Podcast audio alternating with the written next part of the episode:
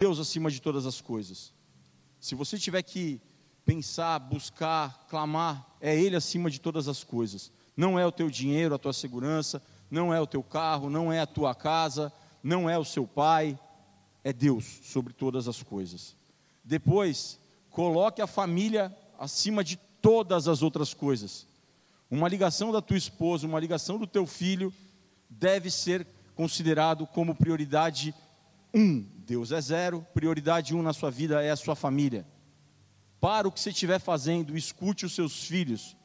Você que é filho, escute os seus pais, eles só querem o bem para vocês. Então, Deus, família, depois você coloca o seu trabalho. No segundo momento, no terceiro momento, o importante é você cuidar do teu trabalho, honre o teu trabalho, mas não antes de Deus, da família e só o trabalho. E por último é o ministério, que é servir dentro da casa de Deus. Se você inverter essa ordem, em qualquer um dos pontos, você tem grandes possibilidades de falhar. Não adianta você ganhar o um mundo e perder sua família. Não adianta você esquecer de Deus por um trabalho. Então eu abro esse culto não trazendo, não fazendo menção direta ao título, mas explicando algo que eu levo para a minha vida e que eu compartilho em cada recri que eu vou, em cada momento que eu tenho de comunhão com os meus irmãos. Amém? Prioridades: Deus, família, trabalho e ministério. Amém? Uma outra coisa que é importante, que as pessoas confundem um pouco o Recri, Rede Cristã de Empreendedores, é que a gente não é uma palestra motivacional. Se você veio aqui pensando que eu vou destravar a sua mente, vou destravar a sua condição X ou Y, não é isso. O Recri, ele nasceu e ele vive para pregar a palavra de Deus e, e ajudar, te ajudar de alguma forma você encontrar o seu rio, encontrar o teu propósito para Deus. Todo mundo aqui tem um propósito. Alguns vão ser pastores, alguns vão ser empresários em finanças, outros serão empresários em tecnologia, Cada um de vocês tem um chamado. E o papel do Recria aqui nada mais é do que ajudar a encontrar o teu chamado. Se você encontra o teu rio, acredita, Deus vem sobre a tua vida de forma poderosa. Amém? E eu também vou falar uma outra coisa. É, eu não demonizo dinheiro, tudo bem? É bom você sair para jantar num lugar legal. É bom você entrar num carro novo e sentir aquele cheiro gostoso. É bom você viajar. Então, dinheiro, ele te proporciona coisas muito legais, mas ele não é o principal. Estou falando isso porque durante a pregação eu posso colocar algumas coisas aqui, mas eu não estou de forma nenhuma demonizando. Se alguém falar para você, dinheiro é do diabo, mentira. O que você faz com o dinheiro pode ser ou não, mas o dinheiro ele te provê coisas boas. Se for um dinheiro abençoado que Deus te deu, porque você está cumprindo o teu chamado, não tenha dúvida, é abençoado. Amém? Rede Cristã de Empreendedores, visão de reino para os negócios. Romanos 8:28 diz: E sabemos que todas as coisas contribuem juntamente para o bem daqueles que amam a Deus, aqueles que são chamados segundo o teu propósito. Você tem um propósito na sua vida. Não adianta você querer remar contra a maré.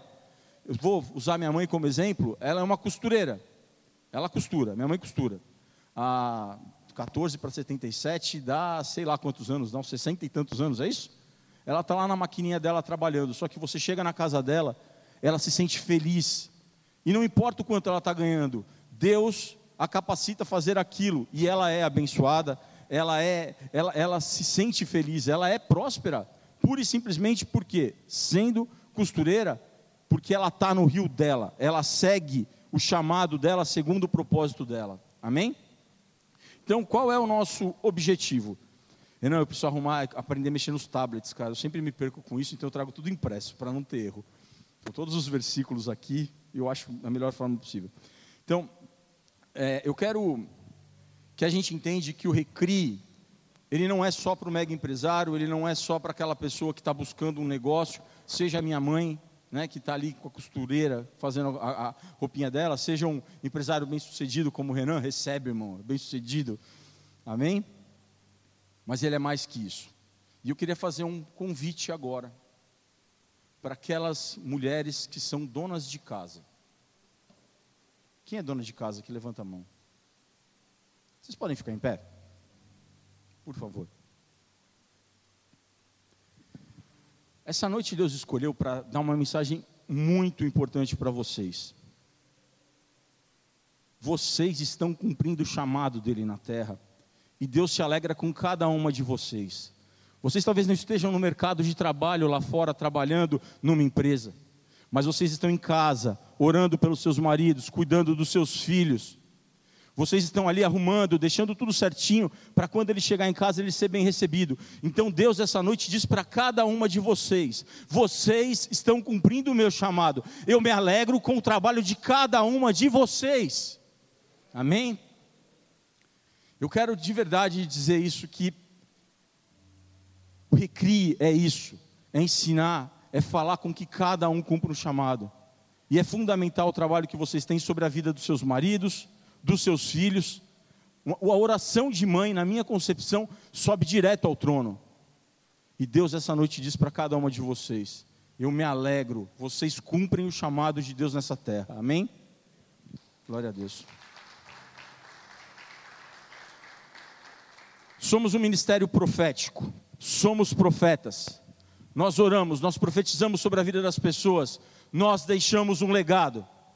Se você tem dúvida disso, você está aqui, você tem funcionários, você tem filhos, você tem, você tem membros de ministérios aqui na igreja, e você ora por cada um deles, você os abençoa. Recrie é profético, recrie é profetizar, recrie é declarar o poder de Deus na terra, e você foi chamado essa noite para isso. Amém? E eu vou começar falando de legado, contando a história de Ana. Ana foi mãe de Samuel. E eu vou colocar aqui um pouquinho o que eu. Eu orei muito por essa palavra, eu orei, comecei, comecei a falar sobre. Quando eu comecei a montar a palavra, a pedir para Deus, eu comecei a falar sobre conselheiros, pessoas que, que dão conselhos, né? Que a gente está muito aqui, as pessoas procuram a gente, olha, me dá um conselho. O que, que você acha disso? E na verdade não é o conselho é importante, amém? Vocês devem procurar seus pastores, seus líderes, mas no final das contas não é o conselho, é como quem recebe esse conselho toma de atitude com ele. É o que você vai fazer com esse conselho. Por isso, eu orando a Deus, Deus pediu para que eu mudasse a palavra e não falasse sobre os conselhos, mas falasse sobre o legado que esses conselhos deixam sobre a vida de cada um. E Ana, depois vocês podem ler lá, 1 Samuel 1 para frente vai contar toda a história de Ana, de Samuel, mas eu vou começar falando um pouquinho de Ana, não precisa abrir.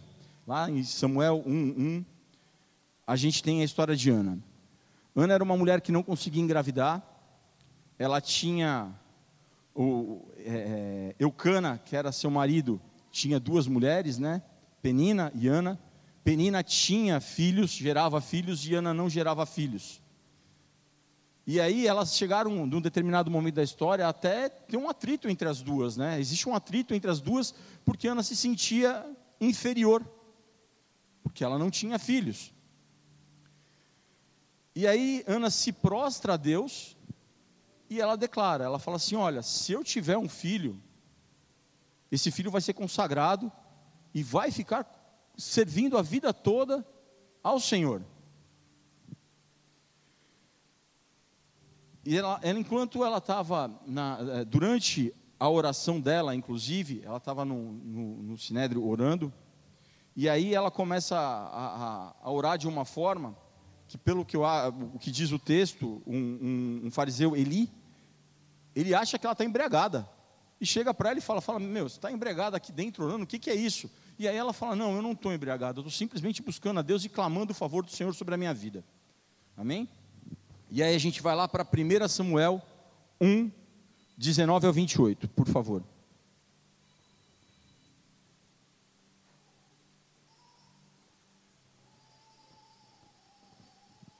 Amém. Aqui vai contar a história da, da, do nascimento de Samuel e a consagração dele.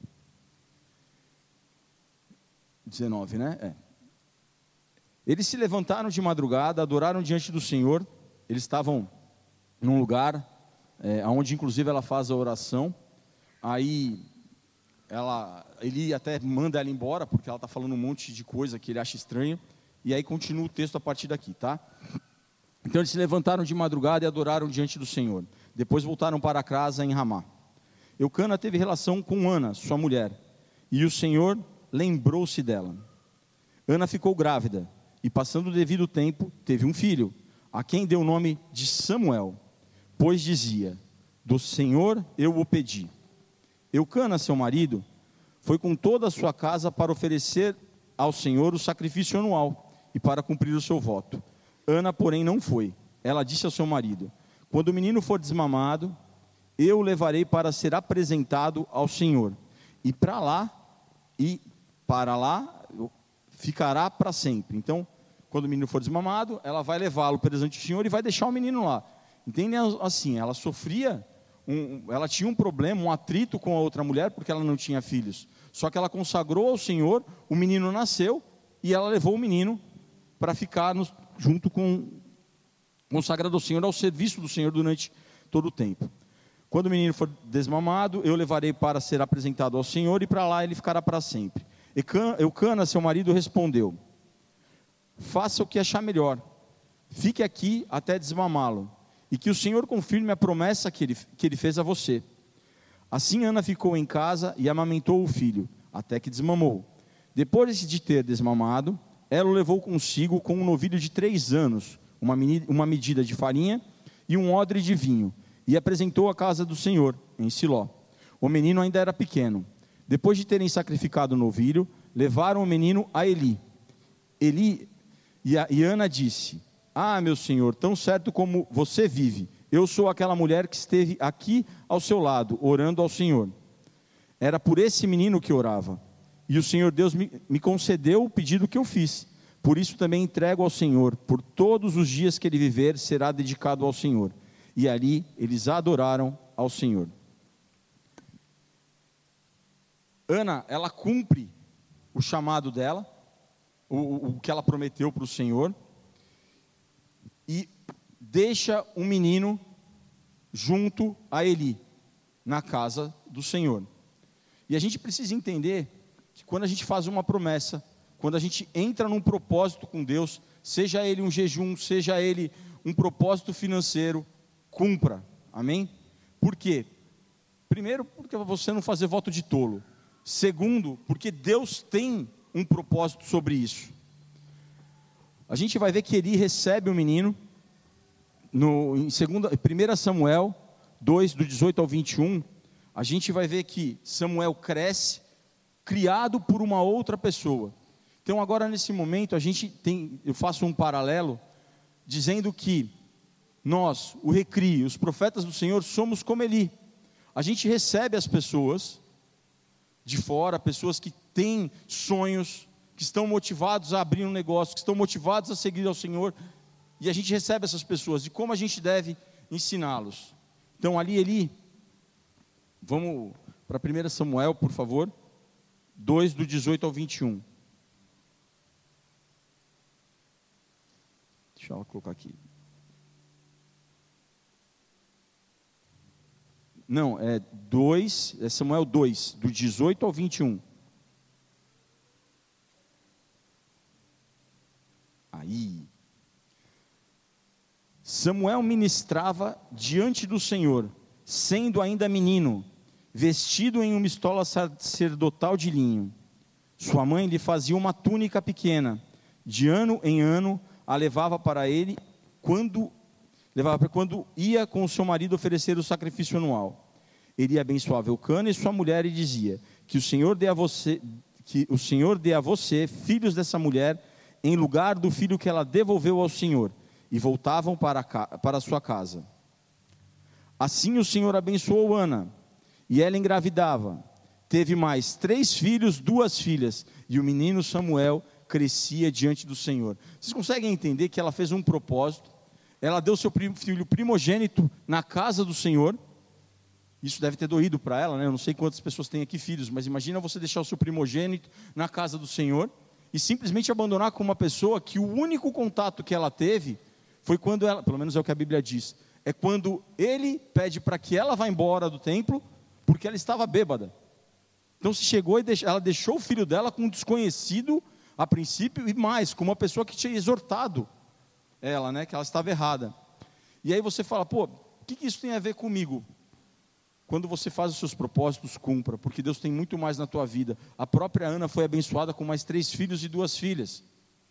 Então, quando vier uma pessoa, um recém-convertido, quando vier alguém buscar e pedir direcionamento para você, escuta essa pessoa, entende o que ela quer, porque naquele momento você está sendo usado como ele foi usado, recebendo aquela pessoa, e tenha certeza que ele vai te abençoar, Deus vai cuidar da tua vida, amém?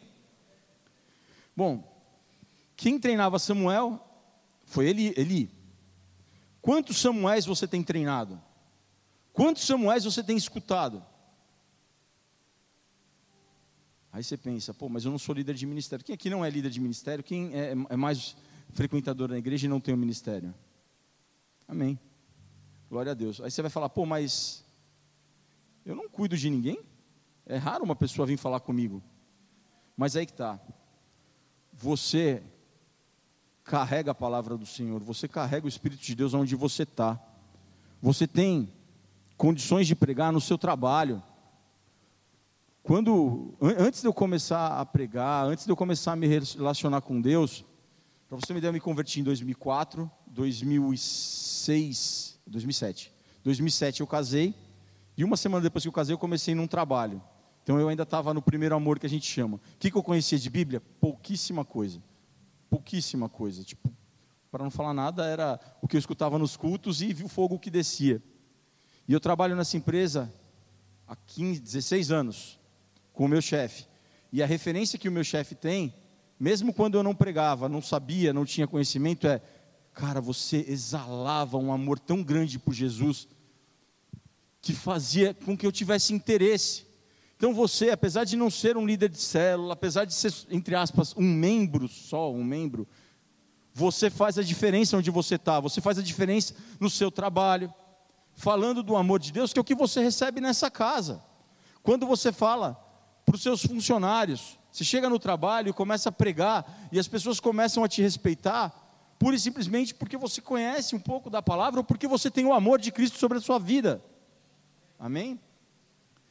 Então você recebe Samuéis diariamente na sua vida. Você só precisa exalar o bom perfume do Senhor. Falar que, que Ele transformou a tua vida, que Ele te trouxe uma bênção, ou que Ele simplesmente é na sua vida. Amém? A minha oração diária tem sido: Deus, eu quero mais intimidade contigo, eu quero ouvir a tua voz como Davi ouvia, porque não como Moisés. Essa tem que ser uma oração diária. E se você tiver isso dentro de você, a tua face vai resplandecer como Moisés resplandecia quando descia do monte, amém? O que eu estou querendo dizer para vocês aqui é que quando você sentar numa roda, na tua mesa de trabalho, as pessoas terão vergonha de falar um palavrão na sua frente, pura e simplesmente porque eles sabem que você é diferente, que você acredita que ser correto, ser honesto, é o que é importante. Então você essa noite, todos que estão aqui essa noite, foram convidados por Deus. Vocês não vieram ver um homem, o Renan ou o Recri, vocês vieram porque Deus os trouxeram aqui, amém? E Deus essa noite fala para vocês: vocês são a diferença entre o que serve e o que não serve. Vocês são a diferença na mesa de trabalho, quando não falam um palavrão, quando negam um copo de uma bebida alcoólica. Vocês são a diferença. Amém? Glória a Deus. Eu fiz um textão aqui. Se a gente for ler todas as, as referências que eu fiz, ó, a gente vai ficar aqui até amanhã. Amém? Então vou pular algumas aqui. Glória a Deus por isso. Está tudo pautadinho. Bom, Samuel está crescendo. O negócio pega fogo. Né, o, sai uma guerra com os filisteus. Os caras levam a arca da aliança. Todo mundo sabe o que é a arca da aliança aqui? Glória a Deus. Então, levam a arca da aliança embora, vira uma bagunça, tá? Podem ler em casa que vocês vão ver que, enfim, vira bagunça lá. E aí a coisa começa a ficar meio feia numa batalha. Eles pegam a arca da aliança, os filisteus é, colocam a arca dentro do templo de Dagon, aí eles levantam de manhã o tempo, a, a estátua do rei dele, do Deus deles está caída, aí eles erguem a estátua, a estátua cai de novo, aí leva de novo, cai de novo, até que eles falam: eu não quero mais esse negócio aqui, não. Esse negócio não, não, é, não é do meu Deus, e não é mesmo. A arca da aliança é do nosso Deus, amém? E a arca volta para Israel. Então, eu resumi bem a passagem, leiam depois em casa. Samuel é muito legal. E a gente vai lá para Samuel 7, do 1 ao 13. Puder pôr, por favor. Samuel, 1 Samuel 7, do 1 ao 13.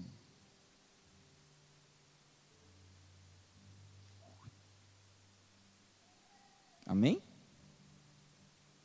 Foi. Boa. Hã? Não, foi Salmos, foi Salmos, Samuel.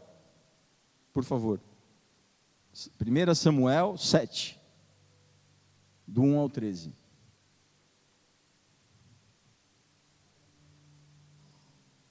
Boa. Senhor, desde aquele dia, a arca ficou em Kiriat Jearim, e tantos dias se passaram, que chegaram a 20 anos, e toda a casa de Israel dirigia lamentações ao Senhor. Samuel falou a toda a casa. Deixa eu fazer um pará. Eu vou, eu vou ler e vou dando algumas explicações, tudo bem? Então, lembra que eu falei que os filisteus devolveram a arca da aliança e ela foi para é, Kiriat Jearim e ficou lá há 20 anos, durante 20 anos. E Israel dirigia lamentações ao Senhor. Amém? Samuel, então aí Samuel chega, Samuel falou a todos da casa de Israel dizendo: Se é de todo o coração que vocês estão voltando ao Senhor, então tirem do meio de vocês os deuses estranhos e o Astarotes. Preparem o seu coração, o coração ao Senhor e sirvam somente a ele ele livrará vocês das mãos dos filisteus. Então os filhos de Israel tiraram de seu meio os balaíns e os astarotes e serviram só ao Senhor. Samuel disse: Consagrem todo Israel em Mispa, em Mispa, e eu vou orar por vocês ao Senhor. Congregaram-se em Mispa, tiraram água e a derramaram diante do Senhor. Jejuaram aquele dia e ali disseram: Pecamos contra o Senhor. E Samuel julgou os filhos de Israel em Mispa. Quando os filisteus ouviram que os filhos de Israel estavam congregando em Mispa, os governantes dos filisteus saíram e atacá-los. E atacá-los. Quando os filhos de Israel ouviram isso, tiveram medo dos filisteus. Então, os filhos de Israel disseram a Samuel: Não cesse de clamar, ao, disseram a Samuel: Não cesse de clamar ao Senhor, nosso Deus, por nós, para que ele nos livre das mãos dos filisteus. Então Samuel pegou um cordeiro que ainda mamava e sacrificou em holocausto ao Senhor. Samuel clamou ao Senhor por Israel, e o Senhor lhe respondeu. Enquanto Samuel oferecia o holocausto, os filisteus chegaram para lutar contra Israel. Mas naquele dia o Senhor trovejou, com grande estrondo sobre os filisteus. Eles entraram em pânico e foram derrotados pelos filhos de Israel. Os homens de Israel saíram de, de Mispa, perseguiram os filisteus e os tornaram até abaixo de Betcar então Samuel pegou uma pedra e a pôs entre Mispa e Sem, e lhe deu o nome de Ebenezer, dizendo: Até aqui nos ajudou o Senhor. Assim os filisteus foram abatidos e nunca mais vieram ao território de Israel, porque a mão do Senhor esteve contra ele todos os dias de Samuel. Pessoal, se nós somos Eli, nós estamos treinando, estamos conversando, estamos é, é, treinando Samuéis, olha o que a gente pode fazer. Olha o que a gente, todos aqui, olha o que nós fomos levantados para pregar, para deixar um legado para uma próxima geração, para pregar, para falar para as pessoas nos nossos trabalhos, que talvez não sejam pessoas mais novas que a gente, mas para falar do amor de Deus. E eles podem sim se transformar como Samuel. Samuel, além de confrontar o povo de Israel, fez uma oração que ganhou uma guerra. Você é usado para cuidar, para abençoar, para deixar um legado sobre cada um daqueles pequenos que te procuram. Recrie é, é, é profecia, recrie é cuidar dos pequeninos, é abraçar os pequenos, é trazer aqueles para perto de você e ensinar com que eles andem no caminho do Senhor, até que eles encontrem o seu chamado, até onde que eles encontrem o seu rio, e assim eles comecem a dar frutos. Isso está na mão de cada um de vocês, basta você decidir ou não seguir ou fazer. Ana e Eli fizeram para esse menino. Olha o que eles fizeram. Um menino que foi desmamado e entregue para um cara que Ana, eu não sei o quanto ela conhecia, mas a Bíblia diz que só teve um contato. E eles cuidaram desse menino. E, e ele, foi tão, tão é, é sei, cuidadoso, ele teve tanto cuidado com Samuel, que o primeiro relacionamento que Samuel tem com Deus foi ao lado de Eli. E quem percebe que Samuel está tendo um relacionamento com Deus vivo, ainda menino, é Eli. Eu não vou ler a passagem toda aqui, mas Eli está deitado. Desculpa, Samuel está deitado. E aí Deus chama Samuel, Samuel, Samuel. Aí Samuel levanta e vai lá. Fala Eli, o que, que você quer?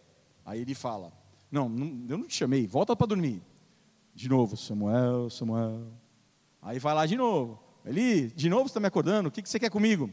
E aí ele tem uma sacada. Fala, cara, não sou eu que estou te chamando. É o Senhor que está falando contigo. Então a gente aqui tem o dever de ensinar Samuéis a se relacionar com o Senhor. Isso está sobre a mão de cada um de vocês. Quando eu peguei e falei das, das donas de casa, é porque elas cuidam dos seus filhos, ou elas oram, né? elas sempre estão orando pelos seus filhos, elas estão conduzindo os seus filhos como ele fez. Aí você vai falar, pô, mas eu não tenho filho. É, realmente, aqui você vai ver que Eli, se você ler a história, ele tinha vários filhos. Todos os filhos de Eli foram tranqueiras. Tanto é que ele recebe uma maldição sobre isso, tudo bem? Só que Samuel, que era uma pessoa que Ana entregou para o Senhor, teve um relacionamento. E o mais maluco que eu vou dizer, Samuel foi um grande profeta, foi ele quem ungiu Saul, foi ele quem ungiu Davi. E isso está sobre a mão de cada um aqui. Você foi chamado, escolhido, preparado, você é forjado pelos seus pastores, pelos seus pais espirituais, para levar a palavra de Deus e ensinar Samuéis.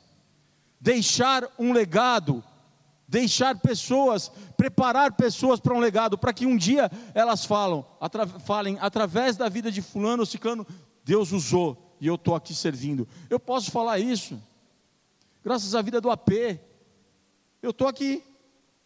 Eu me converti lá na Turiaçu, acho que a maioria aqui não deve conhecer. Se conhece Turiaçu? Boa. Era horrível aquele tempo, não era azul, amarelo, um negócio esquisito, eu não gostava. Amém. Glória a Deus, cada um tem um gosto. Mas o ponto todo é: graças ao AP um dia ter aceito a chamada dele, eu estou aqui. Graças ao Boris, que é o nosso líder nacional no Recri, um dia ter aceito a chamada dele, ter tocado esse ministério até onde ele está, hoje eu estou aqui. Então, Deus está usando a vida de vocês, Deus quer usar a vida de vocês para deixar um legado, e não é para enaltecer homens, não. Os caras têm to, todos, os, os dois que eu falei aqui, que são pessoas referências na minha vida, os dois têm um monte de problema, mas através da vida deles, Deus falou comigo, Deus me forjou, Deus me preparou, Deus me colocou na caverna alguns dias, mas eu saí de lá. Samuel ungiu Saul, Samuel ungiu Davi, cada um, voltando, vocês são Eli, é, é, Eli cada pessoa que vocês pregarem, que vocês falarem do amor de Deus, vocês podem transformar a nação. Cara, a gente está vivendo num país de tantas incertezas, e aí está sobre a tua mão pregar a palavra verdadeira, porque sinceramente, eu não acho que político A ou B vai fazer diferença. Eu acho que o nosso Senhor vai fazer diferença sobre a nossa nação. Quando a gente orar, clamar, jejuar, ele escuta a nossa oração e Ele vem sobre o nosso país, amém? Amém. Aqui tudo que eu estou pulando, gente, é a história de Davi. E a história que, ele, que eu vou resumir aqui para vocês, tá? 1 Crônicas 28, do 11 ao 13. Por favor. Boa. Davi entregou a Salomão, seu filho, a planta do pórtico com as suas, as suas casas, as suas tesourarias, os seus cenáculos e as suas câmaras interiores, bem como do lugar do propiciatório. Também entregou a planta de tudo que tinha em mente com referência aos átrios da casa do Senhor e a todas as câmaras ao redor, para os tesouros da casa de Deus e para os tesouros das coisas consagradas. Deu-lhe deu instrução para organizar os turnos dos sacerdotes e dos levitas, e para toda a obra do ministério da casa do Senhor, e para todos os utensílios para o serviço da casa do Senhor. A história de Samuel, eu li até aqui, e eu acho que a gente já montou a estrutura. Então eu trouxe um outro momento na Bíblia, que eu acho que faz total diferença sobre um legado. A gente conhece o templo, né, o templo de Salomão, mas às vezes você vê ele falar de templo de Davi, e aí são dois templos. Não, é o mesmo templo. Só que por que, que ora é templo de Salomão, ora é templo de Davi? Porque quem recebeu do Senhor toda a estrutura da construção do templo foi Davi. Por isso que quando a gente pega e fala templo de Davi, é porque a referência foi que Deus deu para Davi os detalhes da obra. Todo esse texto que eu pulei aqui, para não ficar cansativo e tudo mais, tá? Inclusive, deixa eu até dar a referência. Crônicas 17 do 1 ao 15, tá? vocês vão ver detalhadamente a instrução que Deus dá a Davi. E quem constrói o templo? Salomão. Mais uma vez a Bíblia reforça o quanto é importante a gente deixar o nosso legado. O quanto é importante a gente falar e deixar detalhadamente o que Deus quer que seja feito no, no nosso tempo. Quando a gente chega aqui, um dos braços do Recri, eu não vou entrar nessa, nessa seara hoje, mas um dos braços do Recri tem a ver com política. Se vocês começar, se a gente começar a ver alguma coisa aqui sobre é, é, política, ah, não, vai ter congresso do Recri, vai ter workshop do Recri de política. Existe um braço específico do Recri para política, quem cuida é o Rafael Demarque de São Bernardo. Tudo bem? Deus prepara homens e mulheres para mudar a nossa nação e pregar o que de fato tem que ser feito com, com, com, com honra na política, amém? Então, se a gente entrar numa discussão aqui do que é certo ou errado, a gente vai ficar a noite inteira, e no final das contas o que vale é o coração de cada homem que está no controle. Então a gente precisa, assim, esses homens que Deus separou para a política, são homens que Deus já entregou um papel, já entregou um direcionamento, e não adianta a gente ficar torcendo o nariz, ai, a igreja vai falar de política, vai. Amém? A igreja tem que se posicionar politic, politicamente. Para isso, eu não acho que ela tem que se, se posicionar ao A ou B, mas ela tem que se posicionar com os homens que foram ungidos pela igreja. Amém? Então não torçam o nariz. Deus tem propósito claro, propósito específico para cada um. Uns vão ser de finanças, outros serão de TI e outros serão da política. E eles vão ter detalhadamente de Deus para mudar a nossa nação. Amém? Assim, aí, o que a gente tem que pensar? Davi recebeu um sonho e para Salomão. Muitas vezes, Deus vai te dar um sonho, vai te dar uma direção, mas você não vai cumprir esse sonho. Você não vai viver esse sonho. Mas o legado que você deixa nessa terra, esse legado vai construir isso, entende? E eu não estou falando de filhos é, é, biológicos, eu estou falando de filhos espirituais. São pessoas que a gente prega diariamente, entendeu? Pessoas que falam que você conversa diariamente e que você deixa um legado. Então Deus, Deus tem sonhos para vocês, sonhos que se realizarão através dos seus filhos, do seu legado. Deus vai dar projetos, ideias, e você tem que ajudar simplesmente sendo um mentor. Então não adianta também você pegar e falar assim, ó, Estou ouvindo que o fulano vai abrir a pizzaria, então eu vou colar do lado do cara da pizzaria, porque eu quero tirar uma casquinha dele. Cara, o que mais tem é isso. É gente se aproveitando de crente. Beleza? Vocês não são isso. Não cresçam o olho no que o outro está fazendo. Deus tem um plano para você. Segue o teu plano. Se você puder ajudar o outro a montar a pizzaria, glória a Deus. Ajude, abençoe. Mas não vai querer viver o sonho dos outros. É tão, é tão mesquinho isso, sabe? Deus preparou alguma coisa exclusiva para aquela pessoa e você começa, ah, não, deixa eu pegar aqui a, o, o trem junto. Amém? E eu falei todas essas coisas porque eu quero focar agora um pouco mais sobre os funcionários. sobre as pessoas das empresas que a gente tanto cuida. Eu não sei vocês, e só para explicar um pouquinho, acho que eu passei muito rápido ali a minha introdução, mas eu tenho duas empresas e eu sou funcionário de um banco, ok? Sim, a vida é corrida. Sim, por isso que eu sigo as minhas prioridades na risca. E sim, a minha mulher fala que eu sou chato, porque eu sigo os horários. Eu tenho horário para tomar café, horário para ir na academia, horário para trabalhar, horário, horário, horário. É, eu sou assim, metódico. Mas o que, que é importante a gente pegar disso? Agora eu estou falando um pouco mais do meu lado empreendedor.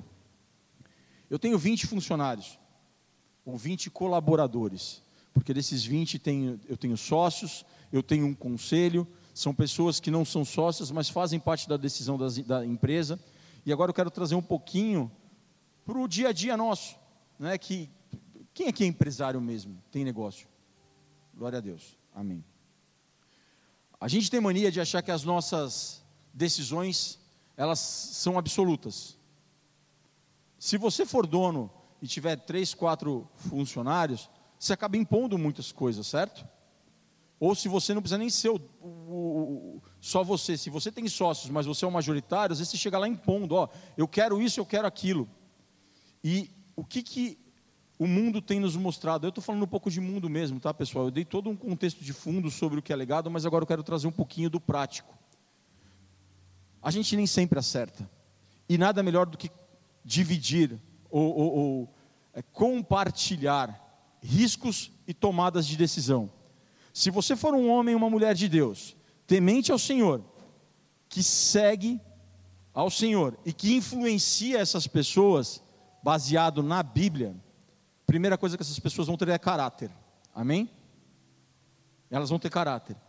Então hoje eu tenho uma equipe que não são todos cristãos, mas todos têm caráter. Se você chegar para qualquer um na minha empresa e falar assim: olha, eu vou te dar uma caixinha para fazer uma, uma transação X ou, ou, Y, qualquer uma da minha empresa, vai, a resposta vai ser: nós não compactuamos com esse tipo de operação. Pura e simplesmente porque eu falei para eles fazerem isso? Não. Porque eu preguei sobre a vida de cada um deles e eles entenderam que isso é errado. Quando a gente faz isso, a gente puxa uma nação para baixo. Ao invés de fazer ela avançar, a gente puxa uma nação para baixo. Então, eles são pessoas com caráter eles bebem. Vai fazer o quê? São do mundo, não se, ainda não aceitaram Jesus. Alguns fumam. E o que, que eu vou fazer? vou mandar eles embora? Não vou mais me relacionar. Não, não, não me relaciono com gente desse tipo. Não. Eu vou pregar a palavra diariamente para que eles encontrem Jesus. Amém? Essa é, a, é isso é o que eu tenho que fazer, pregar a palavra para que eles encontrem Jesus e um dia ser tocado pelo Espírito Santo e parar. Até lá, o que eu quero ao meu lado, pessoas com caráter. Pessoas com caráter não se desviam, não tem dúvida do que está fazendo. É sim, sim, não, não. Então eu tenho uma equipe hoje de 20 pessoas. E aí o que eu falo? Que eu gostaria que todos, nem todos estão preparados, mas eu gostaria que todos fossem meus sócios. Primeiro, eles têm caráter, eles não vão. Olha o absurdo que chegou uma vez. A gente contratou um desenvolvedor, eu trabalho com TI, tudo bem? E aí esse desenvolvedor, começou a se gabar que tinha ido na noite e tinha ido para um prostíbulo. Casa das casa da luz vermelha. O resto da empresa, umas três, quatro pessoas vieram me procurar. Tiago, esse cara não pode ficar aqui, porque ele não tem princípio. E detalhe, eu não estou falando de pessoas crentes, eu estou falando de pessoas que entenderam o que é certo e errado. E isso não é cabível lá dentro. E não sou eu quem vou tirar o cara a própria empresa se movimenta e o cara se sente excluído e sai. Vocês entendem? Por quê? Porque a gente precisa pregar o que é certo e o que é errado. E aí você tendo pessoas de caráter, pessoas que julgam certo, que confiam de verdade que Deus, porque eles confiam, tá? No fundo, no final da história, até os que não são convertidos, eles confiam em Deus, porque eles veem que eu oro, eles veem que eu busco. E quantas e quantas vezes eu falei, cara, a gente vai fazer isso por fé, vai dar certo, e deu. E quando não deu certo? Não deu, entende? Mas a gente está tentando. Então eu estou trazendo isso para vocês porque o nosso legado tem que ficar dentro das nossas empresas. O nosso legado precisa ficar dentro dos nossos amigos. E quando a gente vai crescendo um pouco isso, a gente tem escutado a falar muito sobre organizações exponenciais. Quem sabe o que é uma organização exponencial? Você sabe? Amém. Organização exponencial antiga, vou voltar um pouco para dar um panorama e para trazer de volta aqui para vocês entenderem. Antigamente, quando Ford construía carro, para você construir mais carro, você precisava de mais máquina e mais pessoas. Perfeito? Ao longo do tempo, você construía mais carros, mais pessoas e o lucro ele só aumentava porque os seus custos aumentavam iguais. Perfeito? Então, se você construía um carro, um carro deixava um real de lucro. Se eu construísse 10 carros, eu ganhava 10 reais de lucro. Legal? Só que o meu custo continuava ele vai aumentando conforme eu cresço. Ficou claro? Consegui explicar? Se não ficou, eu explico de novo. Amém? Beleza.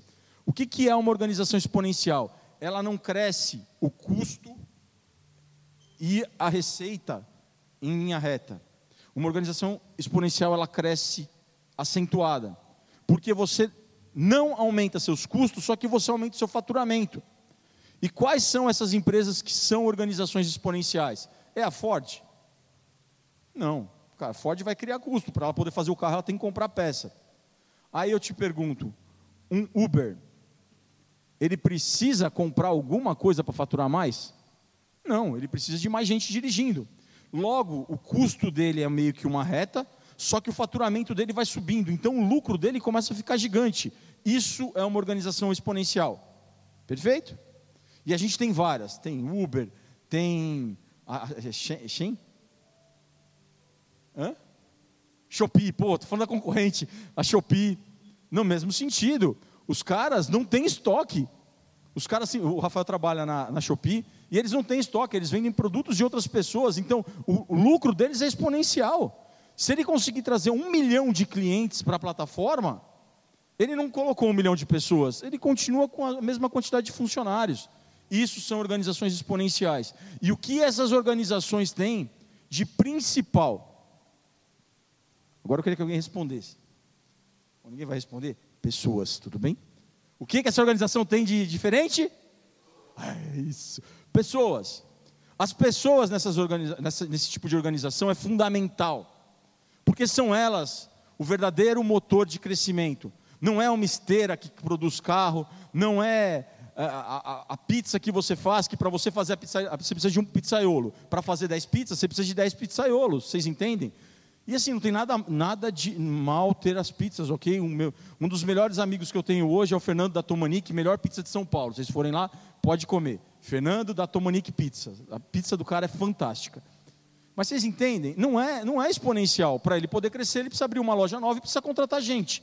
Já a Shopee não. A Shopee simplesmente ela sai abrindo um monte de cliente e mantém a base dela bonitinho. E quando a gente chega em pessoas, a gente precisa entender que nós somos quem influenciamos as pessoas que trabalham conosco. Eu dei o exemplo da minha empresa, mas cada um de vocês tem o potencial de fazer a mesma coisa, trabalhar com pessoas com caráter e fazer com que elas ajudem vocês a criar um, um, movimento, criar uma estratégia para a empresa crescer muito mais rápido.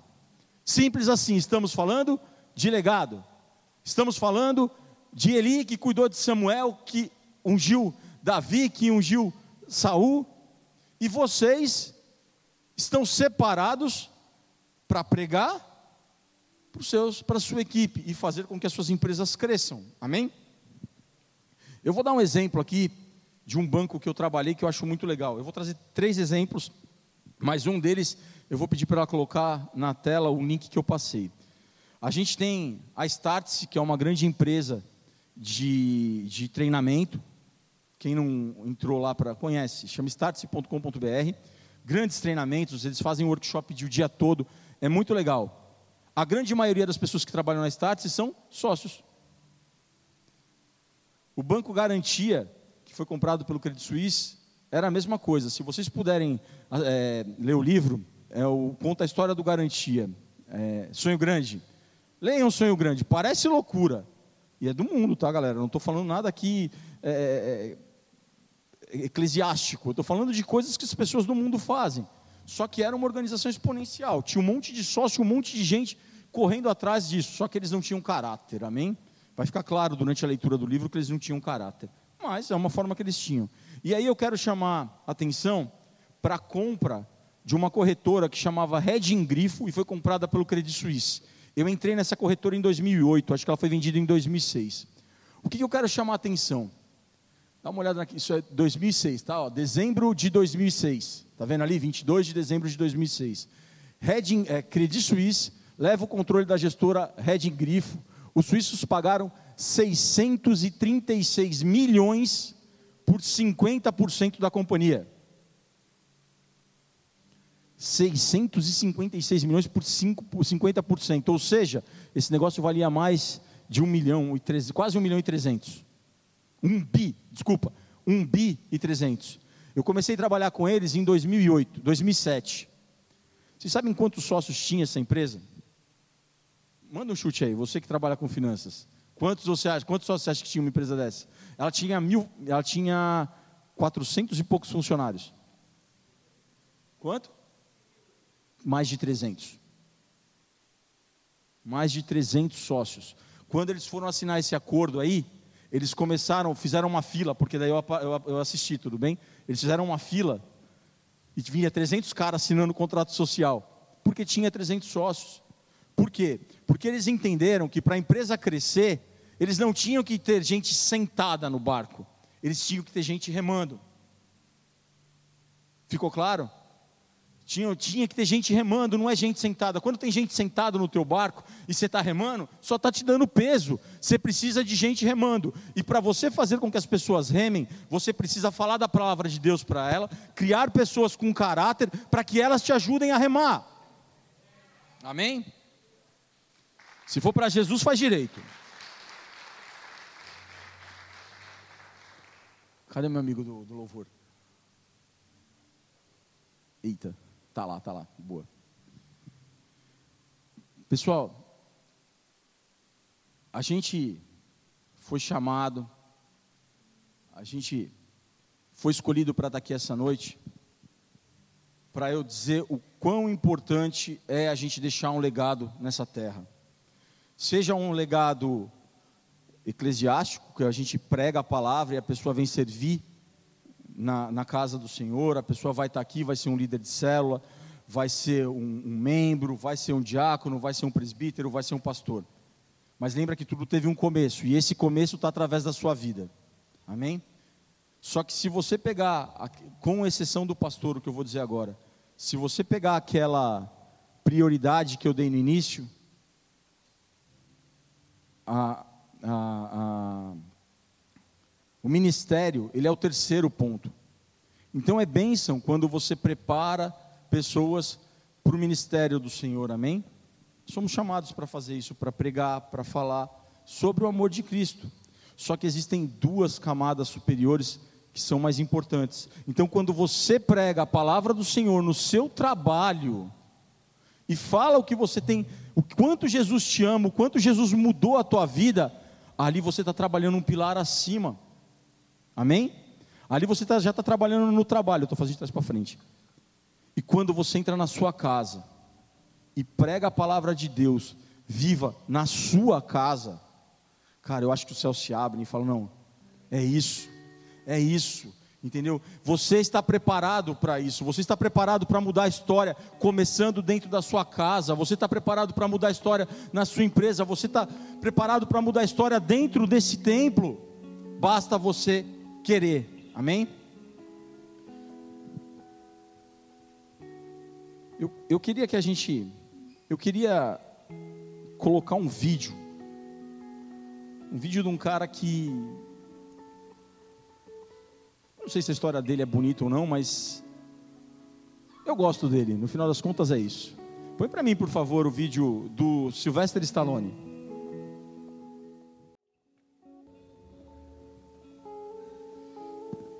Esse vídeo aqui, ele fala para você não desperdiçar o teu tempo com algumas coisas. Mas o mais importante desse vídeo é a gente entender que o bem mais precioso que nós temos é tempo. E o nosso tempo é agora. Você foi chamado, separado, escolhido, e você está aqui essa noite porque Jesus te trouxe, porque Jesus quer usar a sua vida para deixar um legado hoje. Você foi chamado para fazer a diferença hoje, no seu trabalho, na sua família, no seu ministério. Eu quero fazer um louvor. Eu gostaria que a gente apagasse a luz e, e fizesse esse louvor. Eu ainda vou. Tenho passagem ainda, mas eu queria que a gente começasse a entronizar o Espírito de Deus aqui dentro. Eu sei que Ele está aqui, mas eu quero que a gente comece a louvar e entender o quanto nós somos amados e o quanto nós somos chamados para deixar um legado. Essa noite Deus te chamou para largar estacas, para largar estacas na sua empresa, no seu ministério. Deus te chama para sacudir a sua casa, porque você e toda a sua casa servirá ao Senhor. O... Olha para mim aqui rapidinho. Maior referência na minha vida, e eu acho que a maior referência na sua vida, afinal nós estamos dentro de uma igreja, é Jesus Cristo. Amém? Alguém tem dúvida disso? Não. A nossa maior referência é Jesus Cristo. Em Mateus 10, do 1 ao 15, não precisa colocar não, tá? Diz o seguinte: Tendo Jesus chamado os doze discípulos, deu-lhes autoridade sobre espírito imundos para os expulsar e para curar todo tipo de doença e enfermidade. Ora, os nomes dos doze apóstolos são estes: primeiro, Simão, chamado Pedro, e André, seu irmão, Tiago, filho de Zebedeu, e João, seu irmão, Filipe e Bartolomeu, Tomé e Mateus, o publicano, Tiago, filho de Alfeu e Tadeu, Simão, o zelote, Judas Iscariote, que foi quem o traiu. Jesus enviou estes doze, dando-lhes a seguinte instrução: tomem o caminho que leva aos gentios, nem entrem na, não tomem, nem entrem nas cidades dos samaritanos, mas de preferência procurem as ovelhas perdidas da casa de Israel. Pelo caminho, preguem o que está próximo o reino dos céus. Pelo caminho, preguem que está próximo o reino dos céus. Curem enfermos, ressuscitem os mortos, profetizem purifiquem os leprosos, expulsem demônios. Vocês receberão de graça, portanto, deem de graça. Não levem ouro, nem prata, nem cobre, nem seus cintos, nem sacolas para o caminho, nem duas túnicas, nem sandálias, nem bordão, porque o trabalhador é digno do seu alimento. E qualquer cidade ou aldeia em que vocês entrarem, perguntem quem nelas é digno e fiquem ali até saírem daquele, até saírem daquele lugar. Ao entrarem numa casa, saúdam-no. Que a casa for digna, que a paz de, você, de vocês venha sobre ela. Porém, se não for digna, que a paz voltará para vocês. Se alguém não quiser recebê-los, nem ouvir as palavras de vocês ao saírem daquelas casas, sacudam o pó dos seus pés. Em verdade lhes digo que haverá menos rigor para Sodoma e Gomorra no dia do juízo do que para aqueles daquela cidade.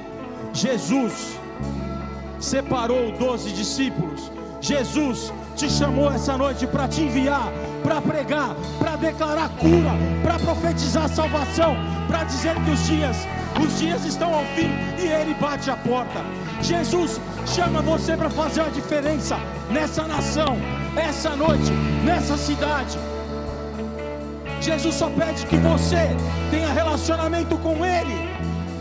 Jesus só pede que você tenha caráter que o seu sim seja sim, que o seu não seja não, mas o poder dele virá sobre a sua vida. O poder dele virá sobre a sua vida, e você, profeta do Senhor, profetizará sobre vidas, e vidas profetizarão sobre vidas, e pessoas serão salvas, pessoas serão curadas. Essa noite Ele te escolheu. Essa noite Ele pergunta: O que você tem feito? para mudar esse mundo, para mudar essa nação agora.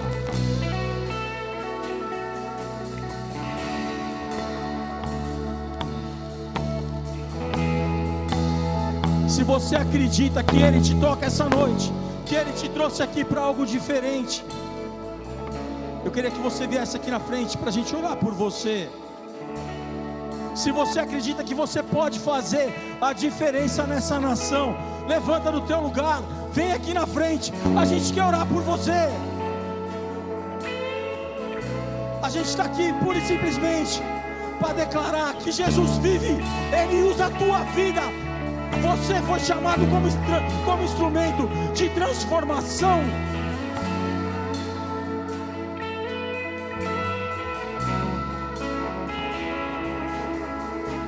Tem diácono na casa? Vamos orar pelas pessoas, pode ser.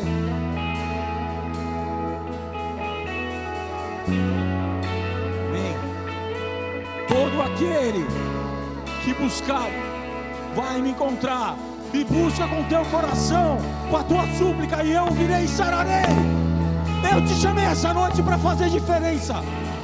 Você foi escolhido para fazer diferença nessa terra. Agora, você vai ser usado dentro da sua empresa para que ela cresça exponencialmente. Seja você um dono, seja você um funcionário. Você vai mudar a história da tua empresa. Você vai ser reconhecido por isso. Porque Jesus, através da sua vida, fez a diferença lá fora. Oh! Levanta a tua mão para o alto, declara assim comigo: Senhor, eu recebo essa porção de fé, eu recebo a autoridade, eu recebo a ousadia e a coragem do céu. Eu creio que o Senhor quer me usar, não apenas na igreja, não apenas neste templo, mas na minha casa, com a minha família, no meu trabalho, com o meu chefe, com os meus liderados. Por isso, Senhor, derrama uma porção transbordante, ajusta o meu caráter e me usa, Pai me usa para a tua glória. Em nome de Jesus eu peço, Pai, que o Senhor derrame oportunidades nessa semana que começa no domingo, na segunda-feira. Oportunidades, Pai, para da mesma forma que Eli, Deus, com Samuel, que o Senhor possa trazer aqueles que nós temos algo para ensinar, algo que não vem de nós, que não depende do nosso conhecimento, da nossa teologia, mas é o Senhor, Pai. Por isso usa cada um, Deus, independente dos títulos, independente da forma que nos conhece. O Senhor nos vê de cima e de cima o Senhor enxerga apenas filhos e filhas, nenhum maior, nenhum mais alto do que o outro. Eu oro por uma liberação de dons espirituais que vão ser usados no dia a dia, Senhor. Em nome de Jesus, os dons não serão mais restritos apenas no domingo, apenas quando tiver o mover, apenas quando as luzes estiverem apagadas. Mas durante o nosso trabalho, que as palavras de conhecimento venham, que as palavras de sabedoria no meio daquela reunião, Deus, que o espírito do profeta, que o espírito de fé, Deus, venha sobre nós no nosso dia a dia, Pai. Nos ensina a ter uma vida, Deus, e uma, uma fé que é prática, uma fé, Deus, que ela não é teórica, Pai, mas que ela é prática e que ela seja contagiante. Por isso eu oro por essa porção que venha transbordar, Deus, e os nossos colegas, e os nossos fornecedores, os clientes, aqueles que trabalham conosco, que têm contato conosco, eles vão ver essa luz que brilha no nosso rosto e assim que o Senhor nos der a oportunidade, as palavras serão lançadas, mas antes disso, o teu Espírito já estará trabalhando, Pai. Nós recebemos dessa porção, Pai, e nós declaramos mais uma vez: a tua sabedoria, o teu toque é mais precioso, é mais valoroso do que o nosso conhecimento, do que aquilo que nós podemos estudar e nos preparar. Por isso, nessa noite, nós mais uma vez consagramos as nossas vidas as nossas empresas, os nossos negócios, o nosso trabalho, e que o Senhor venha nos colocar, Deus, no centro da tua vontade. É o que te pedimos.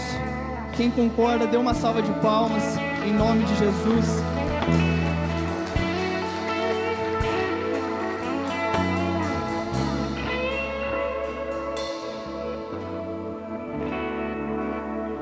Aleluia. Quem recebeu da porção de Deus nesta noite? Glória a Deus. Quando o Tiago falava me veio um, um, entendimento da palavra muito claro, né, de que quando Jesus chamou seus discípulos, muito provavelmente pela profissão que ele tinha e que os discípulos tinham, aquela não era a primeira interação com ele. Até porque se alguém desconhecido te chamasse, dificilmente você largaria tudo, né? Se fosse um anjo, mas era uma pessoa, era um ser humano, era Deus, mas em forma de homem. Então Jesus já tinha contato com aqueles discípulos, talvez eram fornecedores, talvez prestavam algum serviço. Então os discípulos já conheciam o caráter de Jesus. E a gente tem a chance de aplicar isso no nosso dia a dia, na segunda-feira. Amém?